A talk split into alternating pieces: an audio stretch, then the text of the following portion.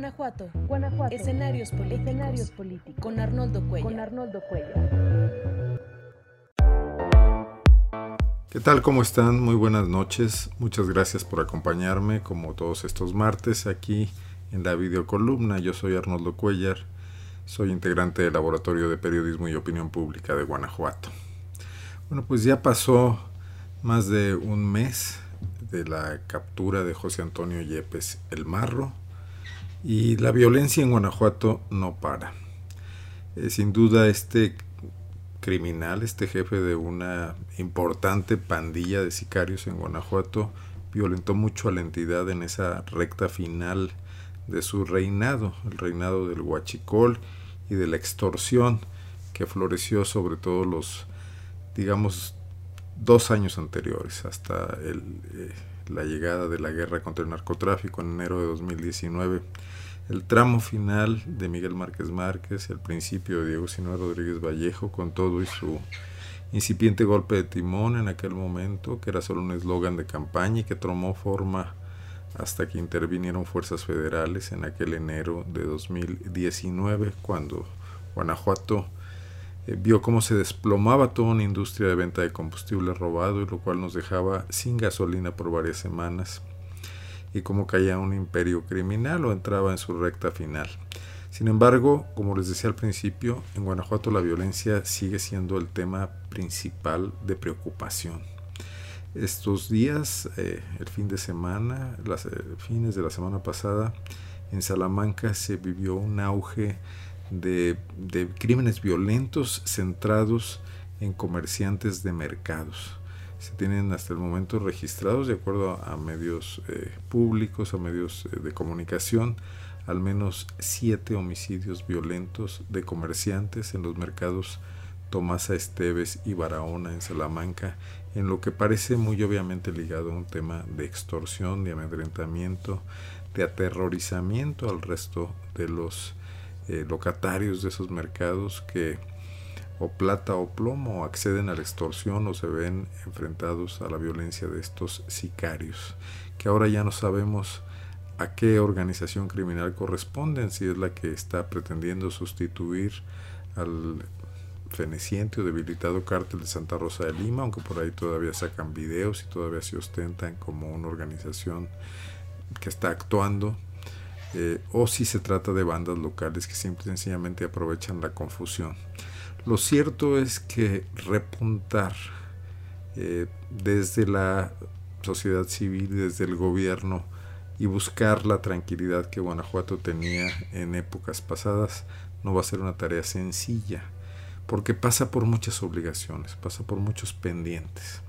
Y uno de ellos indiscutible, analizado, definido desde muchas trincheras por muchos especialistas, es la reconstitución de las policías municipales, degradadas, deterioradas, en algunos casos desaparecidas, como ocurrió en Salamanca, que fue liquidada completamente en la pasada administración panista, por cierto, de un alcalde que hoy se encuentra señalado por corrupción y sometido a procesos por el propio eh, gobierno estatal del PAN a través del Congreso y de la Auditoría Superior del Estado de Guanajuato. Y que bueno pues dejó que se cayera en Salamanca su policía quizás desde antes. Quizás no corresponda toda la responsabilidad al alcalde anterior, sino que venía de sus antecesores, los que lo pusieron ahí en el cargo, la familia Arriaga, que ha ejercido un casicazgo importante en Salamanca desde el Partido Acción Nacional. Hoy Justino Arriaga Rojas es diputado federal. Él se salvó en la ola morenista que le dio a Salamanca una alcaldesa y una diputación local y que por cierto tampoco ha servido mucho para que cambien las cosas.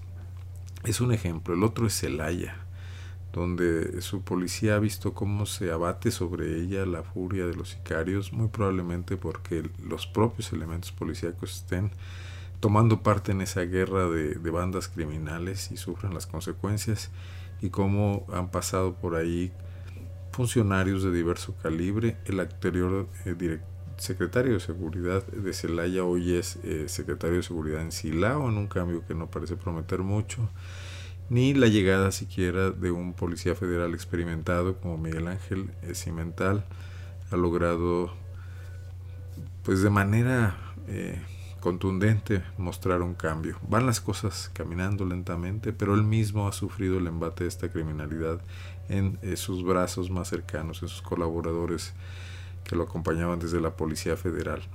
Se trata de una tarea que requiere o que tiene fundamentalmente un ingrediente político.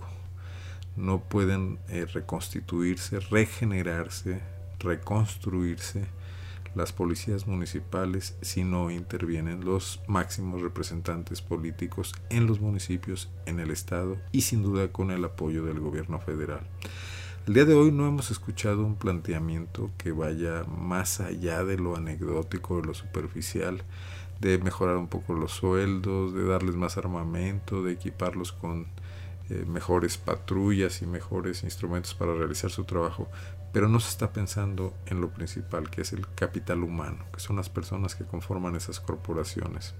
Sin duda habría que sanearlas, sin duda habría que prescindir de muchos de los elementos que han durado largo tiempo ahí, reconstituirlas en algunos casos a partir de cero, y eso se dice fácil, pero no lo es de ninguna manera, nadie lo esperaría. Lo que pasa es que si no se empieza ya, esto no tendrá nunca un horizonte hacia donde caminar. Debió haber empezado, pues cuando llegó el nuevo gobierno, eh, si Diego no quería dar en serio un golpe de timones, era una parte fundamental. Pero eh, el obstáculo principal quizás radica pues en el gobierno del estado, donde eh, quien de facto en muchos municipios ostenta un mando, un liderazgo, un control, es el secretario de Seguridad Pública, Alvar Cabeza de Vaca. Eso se ha hecho evidente todo el tiempo, pero hace unos días particularmente en el movimiento que ocurrió en Silao donde un recién nombrado secretario de Seguridad, inaugurando ese cargo que había sido elevado desde Dirección de Policía a Secretaría, vio cómo, de acuerdo a versiones extraoficiales, esto no se ha hecho de ninguna manera oficial, no pasó los exámenes de control de confianza, exámenes que se realizan en la propia Secretaría de Seguridad Pública del Estado y que son pues opacos, que ocurren en una cámara oscura donde nadie sabe si hay mano negra o no, con qué certeza se maneja eso. Y entonces no pudo tomar el cargo, este licenciado de apellido catalán, si no me equivoco, eh, no, perdón, probablemente estoy equivocado, es otro, es otro apellido, pero no pudo tomar el cargo y llega designado indudablemente desde la Secretaría de Seguridad del Estado el eh, abogado Ramos Ramos, eh, que venía ya de estar en Celaya y venía de estar en León y antes venía de colaborar en las Fuerzas de Seguridad Pública del Estado con Álvaro Cabeza de Vaca. Y esto muestra que hay una mano férrea para que si los alcaldes lo aceptan, bueno, y si no lo aceptan también, desde el Estado controlar a las policías municipales. Un mando único, como se le llamó durante mucho tiempo, que no está reflejado en la ley, que se lleva a cabo en la práctica. Si esto estuviese funcionando, pues probablemente los ciudadanos estarían contentos más allá de las cuestiones formales y legales que podrían objetar los partidos políticos, los colegios de abogados, los especialistas, pero la verdad es que no está funcionando. No es legal y tampoco está dando resultados. Y no vemos que al gobernador esto le parezca preocupar. Él confía, al parecer a ciegas, en lo que está pasando en sus áreas de seguridad. Tienen toda su confianza, todo su respaldo y a menudo parece que incluso hay un desentendimiento, que desde el Estado no hay ninguna clase de supervisión o de evaluación. La Fiscalía General del Estado es autónoma, pero la Secretaría de Seguridad Pública no lo es. Y sin duda la llegada de José Carlos Ramos a Silao tiene mucho que ver con una cuestión también política. Realmente Silao se ha convertido de facto también, sin que haya ninguna modificación a las leyes, en la auténtica sede del Poder Ejecutivo Estatal. En el puerto interior de Silao, en un edificio privado, despacha el gobernador la mayor parte del tiempo, ahí recibe, ahí tiene acuerdos, ahí tiene juntas, ahí transmite sus eh, reuniones por medios electrónicos y ahí se encuentra también el secretario de gobierno Luis Ernesto Ayala, y muy a menudo parece ser que también despacha ahí el, eh, ahora se llama jefe de gabinete, eh, Juan Carlos Alcántara, en este cargo nuevo, recién creado en este gobierno. Y entonces es vital que la seguridad pública de ese municipio, donde el gobernador está buena parte del tiempo, pues la tenga el gobierno estatal y no la policía municipal del estado. Sería explicable hasta cierto punto, pero sería mucho mejor que eso se reflejara en cambios formales y no solamente en cuestiones que se toman como decisiones cotidianas sobre la mesa sin respetar un esquema legal. ¿Cuántas veces no ha leído usted decretos donde dice esto fue dado en la residencia del Poder Ejecutivo, que hasta la fecha y de acuerdo a la Constitución es la ciudad de Guanajuato, a donde muy rara vez acude el gobernador Diego Sinue Rodríguez Vallejo. Han ido recorriendo Juan Manuel Oliva, Miguel Márquez despachaban más en el centro de convenciones de Guanajuato que en el Palacio de Gobierno, que probablemente ya es un lugar incómodo, con problemas de tráfico, y la ausencia del gobernador ahí pueda servir para hacer más fluida la circulación de una zona, pues ya en el centro de Guanajuato, anteriormente era una zona periférica, ya no lo es. Pero pues vienen ocurriendo eh, cosas que se dan por hecho, se normalizan y no corresponden a nuestra realidad jurídica. Pero digo, si no hay de un paso más, no solamente se salió del Palacio de Gobierno, se salió del municipio de Guanajuato y se vino asilado al puerto interior. Bueno, son cosas que también hay que tomar en cuenta. Esto explicaría en buena medida por qué no quieren soltar la seguridad de Silao. Pero lo que no cuadra es que las decisiones que se toman, en este caso políticas, no le sirvan de nada a los ciudadanos y que la inseguridad en Silao esté en auge independientemente de quién tenga el control de la policía municipal. Vamos a ver qué pasa con el abogado José Carlos Ramos ahora en nuestro nuevo encargo, a ver si la tercera es la vencida. En León salió no con muy buenas cuentas, tampoco era muy bueno su secretario de seguridad, aquí solo era director de policía. En Celaya duró muy poco, sufrió un atentado del que por fortuna salió con vida sus escoltas sí fueron heridos y él decidió renunciar y retirarse. No sabemos si estaba franco o tenía alguna encomienda en la Secretaría de Seguridad, pero ahora está en Silao. Esto no reconstruye a la policía de Silao, que está en graves problemas. Apenas unos días antes le habían hecho ya un par de huelgas o de paros al anterior director, este del que no me acuerdo su nombre, el que duró poco, un mes fugazmente, no, da como para aprenderse el nombre de los funcionarios, perdón. Eh, entonces, ahí hay problemas, problemas de clima interno de trabajo, problemas probablemente de corrupción. Hay que recordar que ha sido también una corporación golpeada por los asesinatos, por los intentos de homicidio. El mismo día de la llegada de Ramos hubo un atentado contra un comandante. días antes, semanas antes, habían asesinado a tres policías en una comunidad rural de, de Silao, camino a Romita, si no me equivoco. Y bueno, también se dio aquel episodio donde un piquete de policías de Silao instalaron un retén ilegal sobre la carretera de Cuota Guanajuato-Silao para tratar de detener a los abogados y al parecer a la mamá del marro que no iba en esos automóviles. Esto ya en aquel lejano mes de junio cuando ocurrieron los sucesos en Celaya.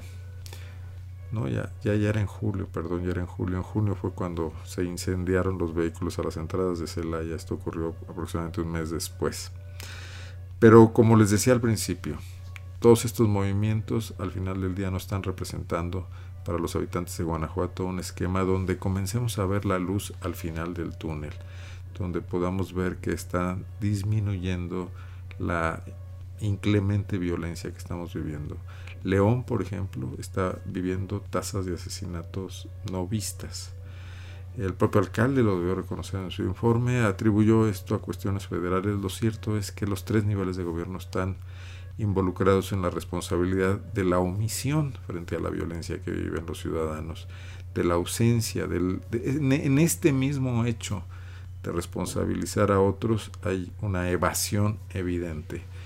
Eh, sería tarea del alcalde no solo reprochar al gobierno federal su ausencia, sino ir a gestionar su presencia y declararlo y ir a México y sentarse en mesas y hacer evidente eso, no solamente que le sirva de simple justificación, porque si de ausencias hablamos, también el alcalde ha estado muy, muy poco presente a lo largo de esta pandemia en León. Y ya no se diga el gobernador, que también se toma su tiempo, sus respiros, eh, utiliza redes sociales para mandar mensajes, pero tiene muy poco contacto con los ciudadanos.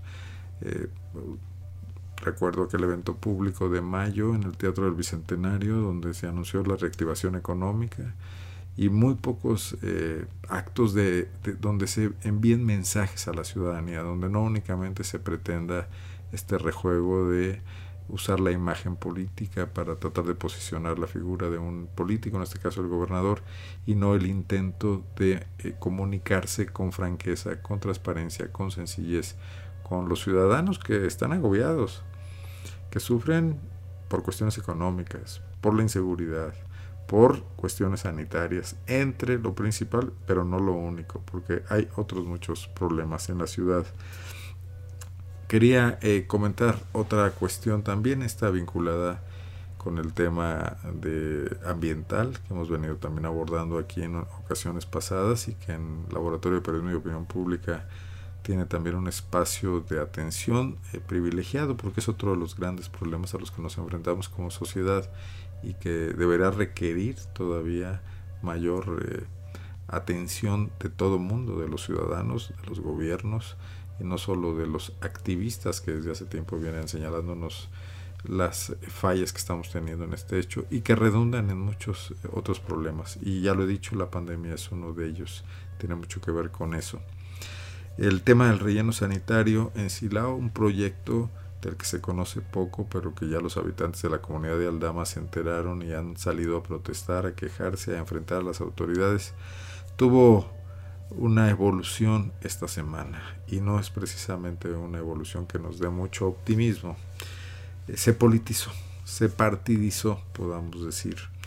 el sábado pasado, en una marcha convocada por algunos líderes y lideresas de Aldama, se lanzaron abiertas y evidentes consignas eh, a favor del presidente de la República, Andrés Manuel López Obrador, del movimiento de la Cuarta Transformación, un poco como en búsqueda de eh, requerir su intervención para frenar lo que aquí las autoridades locales, estatales y municipales parecen estar avalando, permitiendo y validando, que es la instalación de un confinamiento de basura que podrían ser residuos de manejo especial, industriales, eh, no sabemos qué tan tóxicos o peligrosos, en una zona agrícola cruzada por corrientes de agua y cercana a una población, pues la mayor, la mayor comunidad rural de Irapuato. Eh, esto no trae una, una perspectiva que a mi juicio pueda ser positiva. Si se partidiza eh, en medio de lo que se viene con la cuestión electoral 2021, veremos una guerra de dimes y diretes, de declaraciones y no una solución clara a los problemas.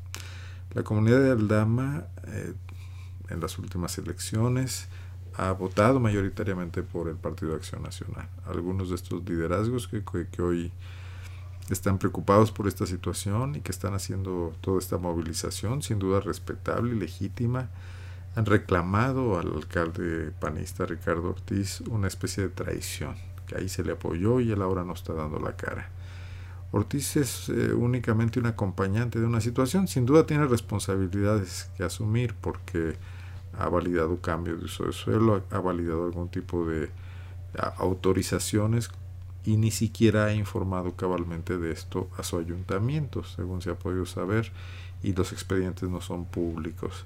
Pero sin duda la primera eh, autorización o el primer respaldo al proyecto de la empresa PASA, que es procesadora de residuos eh, de la laguna, eh, procesadora ambiental, si no me equivoco es el nombre,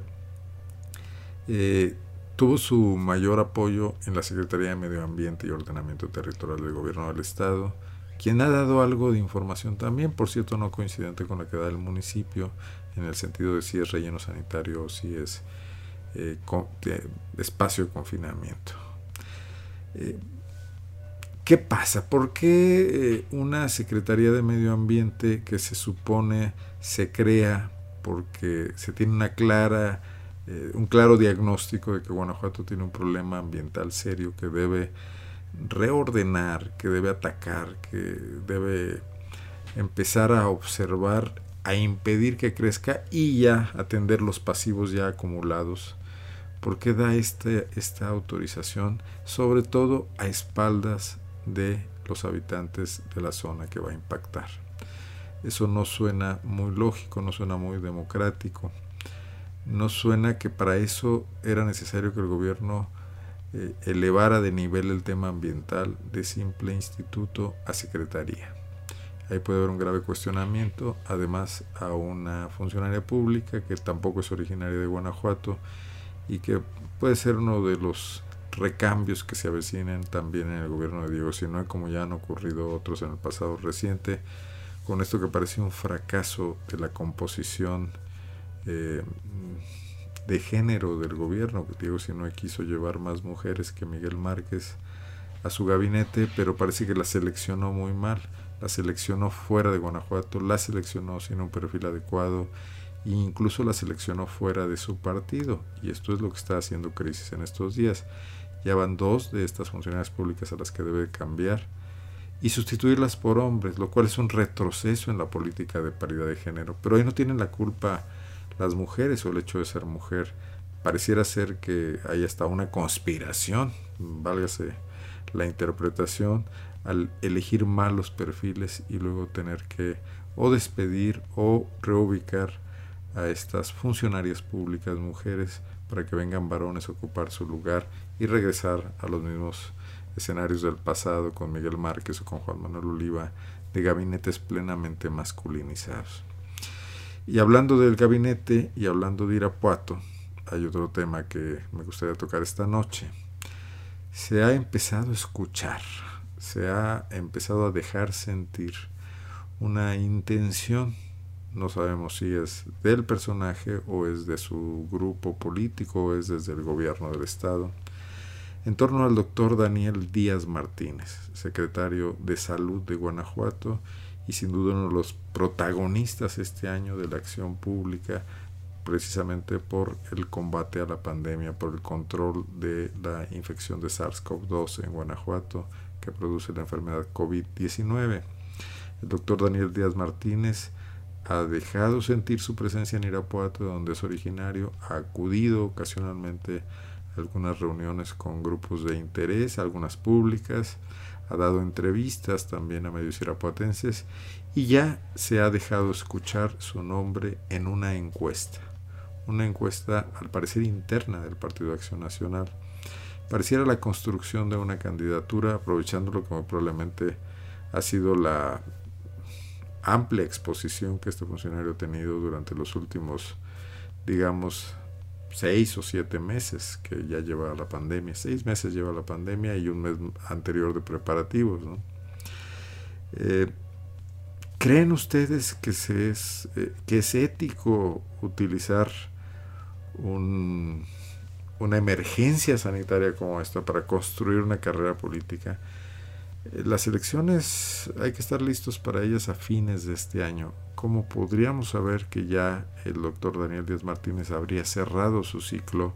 Que por cierto no ha sido malo si tomamos en cuenta las cifras de Guanajuato. Han crecido el contagio, la infección, pero se ha mantenido en un nivel razonable. La letalidad de la enfermedad Guanajuato es de los que muestran los mejores índices, los menos malos, digamos, y una cantidad de decesos que todavía es está por debajo de la que presenta el país como promedio y muchas muchas otras regiones. ¿Está listo el doctor Daniel Díaz para dar el salto a la política? ¿Se considera ya con suficientes eh, atributos o herramientas? ¿Qué, ¿Qué, va a pasar con el tema de la salud pública? Bueno, no lo sabemos. Sí suena un poco frívolo que en medio de la batalla contra el coronavirus ya alguien, a lo mejor no es Daniel Díaz Martínez, a lo mejor son sus jefes, a lo mejor es Diego Sinoé o es Juan Carlos Alcántara que ya está diseñando las próximas eh, campañas electorales y quienes serán los abanderados panistas, los que lo están empujando a eso. Pero bueno, pues hay que ponerle atención. No, no está fuera del derecho de Daniel Díaz Martínez querer aspirar. No es panista, no se le conoce militancia en ese sentido llegaría a desplazar a otros candidatos que probablemente tengan más tiempo haciendo trabajo político para buscar ese posicionamiento.